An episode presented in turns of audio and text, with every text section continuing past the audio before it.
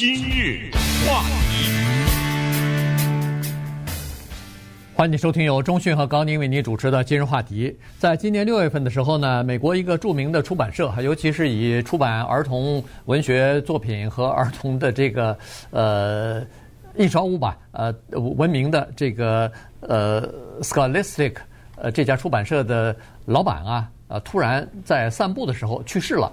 那么，为什么现在才讲这个事儿呢？因为，呃，他去世以后呢，一个以前不为人所知的，呃，叫做遗产规划呀，呃，昨天刚公布出来哈，呃，或者说是这两天刚公布出来。所以，根据《华尔街日报》的报道呢，我们就收集了一下这个资料呢，稍微的跟大家讲一下。原因是这样子的，比较奇怪哈，就是说，一般来说财财产或者是遗产呢，都会给自己的呃。妻子啊，或者前妻啊，或者自己的子女，但是呢，这个呃，Richard Robinson Jr. 呢，他没有这么做，他把这个自己的所有的财产几乎是全部没有给自己的家人，包括的他的子女，全部给了公司的一个叫做首席战略执行官。给了这么一个人啊，所以呢，我们今天就来把这个事儿啊跟大家讲一讲。这是说实话是比较奇葩的一个呃这个遗产的规划。呃，这么跟大家介绍吧，就是在美国生活的儿童，应该说不夸张的说吧，几乎没有一个孩子不会跟 Scholastic 这家出版社打交道，几乎没有。一个孩子没听过、没看过这一家公司的产品，为什么说听看呢？看就是阅读，听当然就是听说，看还有另一个含义，就是他们相关的影视产品，也就是根据他们的儿童读物改编的影视产品。这个公司并不是很大，小小的一个十二亿美元的收益。出了几本书也没什么大不了的小册子，什么《哈利波特》呀什么的，呃，这是开玩笑的哈。你听一听这些书的名字啊，你就知道在英语的儿童文学世界当中，这个出版社是多么的有影响。《哈利波特》的系列当时几经辗转，居然被他拿到了美国的出版的权利。那么接下来发生的事情就根本不用说了。和这个《哈利波特》这一个名字所相关的任何的出版物、任何的其他的影视啊什么之类的产品，在不同的程度上都会跟这家出版社有一些关系。听说过电影系列的《Hunger Game》吗？Jennifer Lawrence 演的。对。那个书是 Scholastic 这家出版社出版的。美国的儿童哪有没有看过 Clifford Big Red Dog 大红狗？克里福德呢？哪有没看过这个呢？美国的儿童哪有没有看过 Captain Underpants 这个系列图书呢？美国的儿童哪有没有看过 Magic School Bus 呢？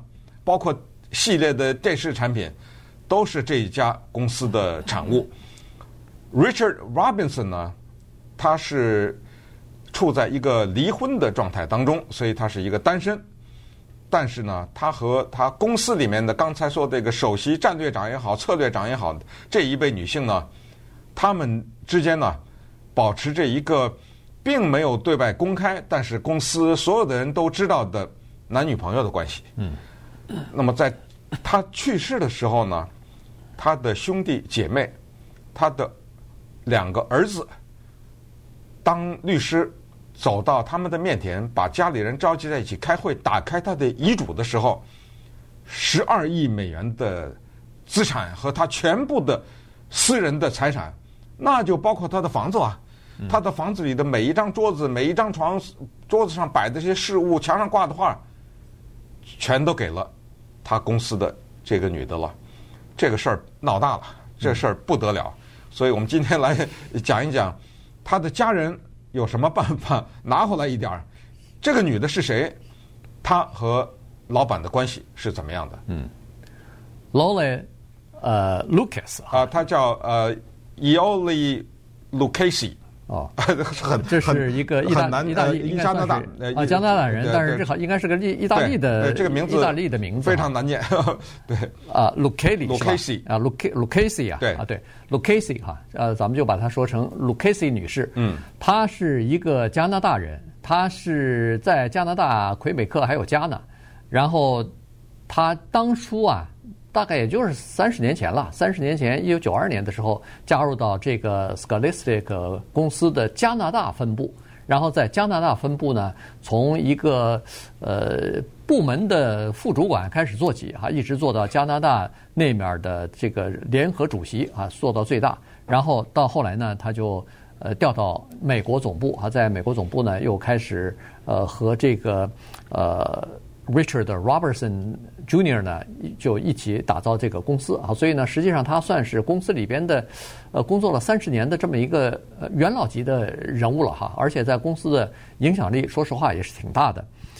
这个里头呢，你仔细想想呢，肯定是有一些呃问题的。所所谓的问题，我说的是这个 Robertson 他的家人，Robinson，哎，Robinson 的家人肯定是。呃，心里头是不满意的。当然了，这不得了啊！这个第一，这个是一个百年的公司。对。第二，十二亿元的这个公司的资产，这里头当然包括股票和呃这个期权啊。这个十二亿的资产，就这么一家原来是私人所拥有的，就等于是这个老头所拥有的这个公司呗。嗯。呃，是他爸爸传给他，呃，这么就是一代一代传下来的这么一个公司，然后现在一下子。交给了一个外人了，是突然交给一个外人，这公司跟你家没关系了。呃，这 这个对两个儿子来说，当他还有女儿呢，两个儿子、女儿和他的前妻，那肯定是心里头是不服气的哈。呃，然后这个遗嘱呢，还是二零一八年的时候就立下来了。在二零一八年的时候，他立下遗嘱的时候，就明确的说了，呃。Lucchesi 女士是叫做我的合作伙伴和最亲密的朋友，呃，然后呢说把所有的遗产，包括股票和公司的控制权，全部交给他，嗯，然后由他可以自由的支配。如果他想要把其中的一部分给我的儿子的话，我也不反对，但是对 由他说了算，嗯，这不是他如果给的话，他的言外之意啊，就是如果他要给这两个儿子的话。你们感谢他，不是别感谢我。原因是我，他要给是他的决定。哇哦，这这个事情呃该怎么说呢？我们先看看 Richard Robinson。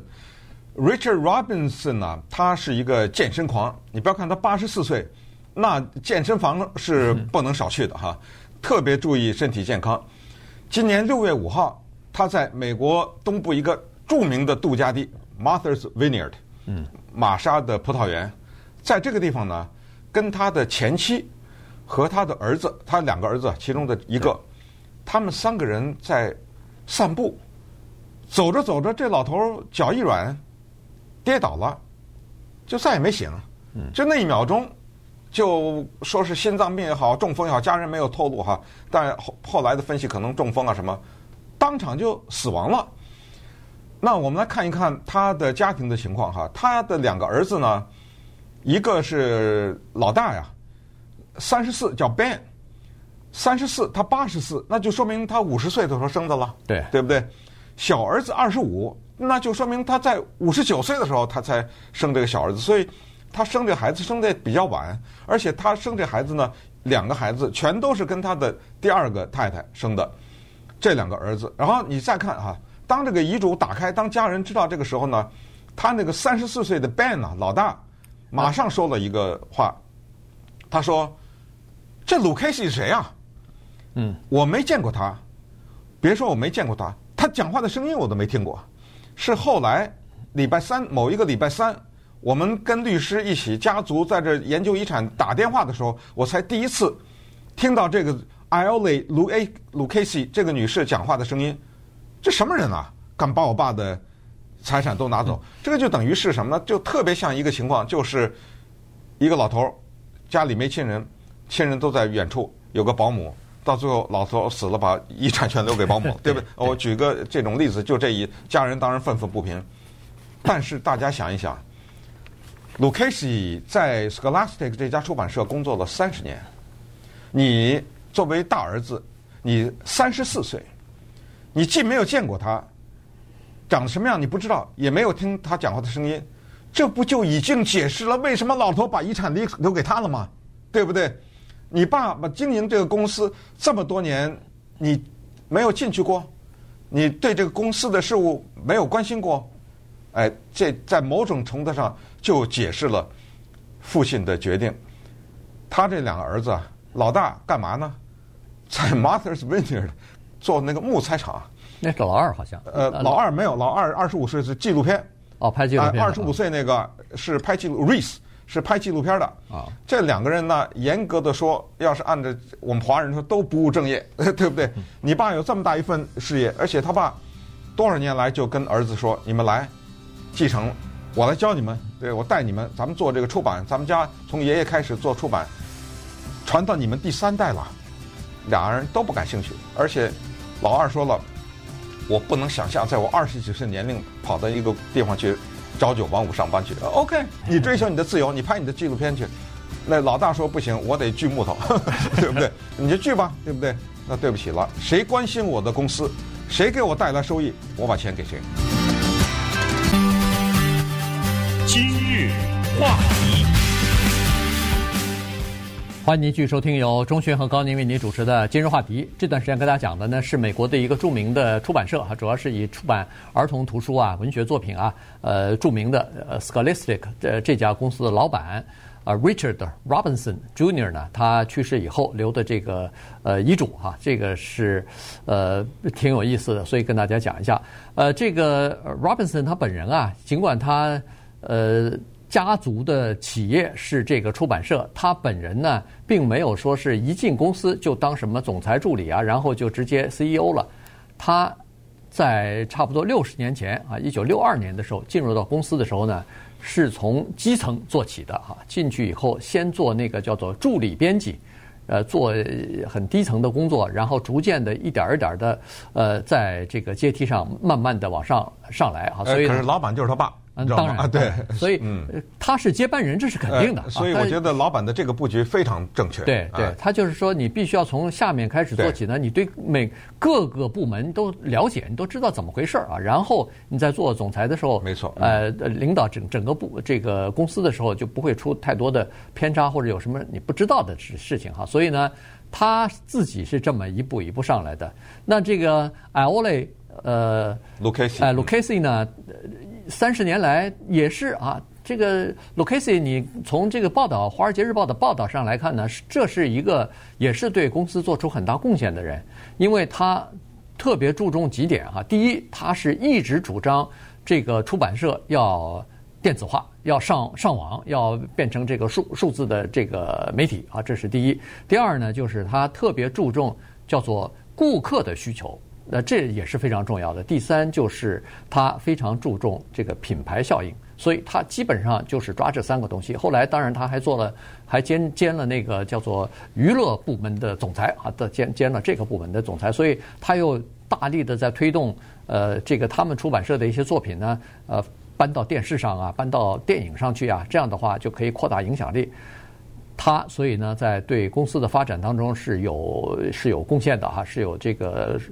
讲话是有分量的，他跟这个老板 Robinson 两个人呢，有的时候是意见是一致的，但有的时候意见不一致的时候呢，在公司的高层会议上，两个人会就是呃会会吵起来，双方的呃坚持自己的观点什么的。但一般来说，根据呃《华尔街日报》的采访是说，问一下其他的这个员工也好，董事会成员也好呢。呃，人们认为说他们之间的争吵啊，一般来说都是因为这个 Iole 他是想要呃公司发展的更更快一点，速度步子迈得更大一点，但是老 Robinson 呢，大概是比较保守一点，因为年纪的关系吧，所以呢，在这个方面呢，双方是有分歧的。嗯，Iole 今年五十四岁，那已经去世了 Robinson 八十四，那就是说他们俩的相差呢是。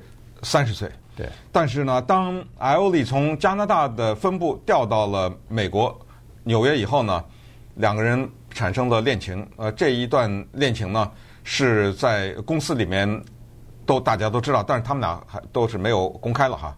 可是呢，他们说从他们两个在会议上的 吵架呀什么的，可以听出来。他说有，他们说听他好像有的时候这种吵架像夫妻一样，你知道吗？那不是普通的，比如说老板和员工啊什么的。而且关键是，说实话，Robinson 是老板，他是个员工，你一直对我这么不敬，而且是当着面，对不对？对。我可以开了你啊，对不对？可是就是这么一个女的，为什么可以对老板这么凶？等等等等呢？当然这个大家也都不否认，他们两个也也。不否认，但是最后是传出来，说这老头临死的前两年，两人分手了，呃，有这么一个说法。所以呢，老头呢又和他的前妻，也就是他第二任妻子关系又缓和了，所以他最后等于死在前妻的脚下嘛。对，他他们又缓和，又到 Martha's Vineyard，又经常又在一起啊，什么之类的。这是一些八卦了啊，就是他们的办公室里面的八卦。可是呢，你必须得承认。这个呃，Lucchesi 呢，他是一个不得了的人，也就是对公司的贡献很大。也就是为什么老 Robinson 呢，他心里有一笔账。你再怎么跟我吵架，你知道吗？我知道谁爱我这家公司，谁对我这个公司今天有这么多的收入是有很大的帮助的。我们知道这种老人呢，他们不太重视网上的发展。其中有一次吵架，跟大家讲一下就。特别说明问题，他们不太知道这种社交平台啊、电子啊、影视啊，他们觉得这不好好的嘛，我出版呢，这不钱也都赚着呢嘛，而且这么多的大公司在这要收购我呀，对不对？呃，我都不肯收购。其实哪天我愿意的话，我一撒一撒手，那赚多少亿的多少十亿，对不对？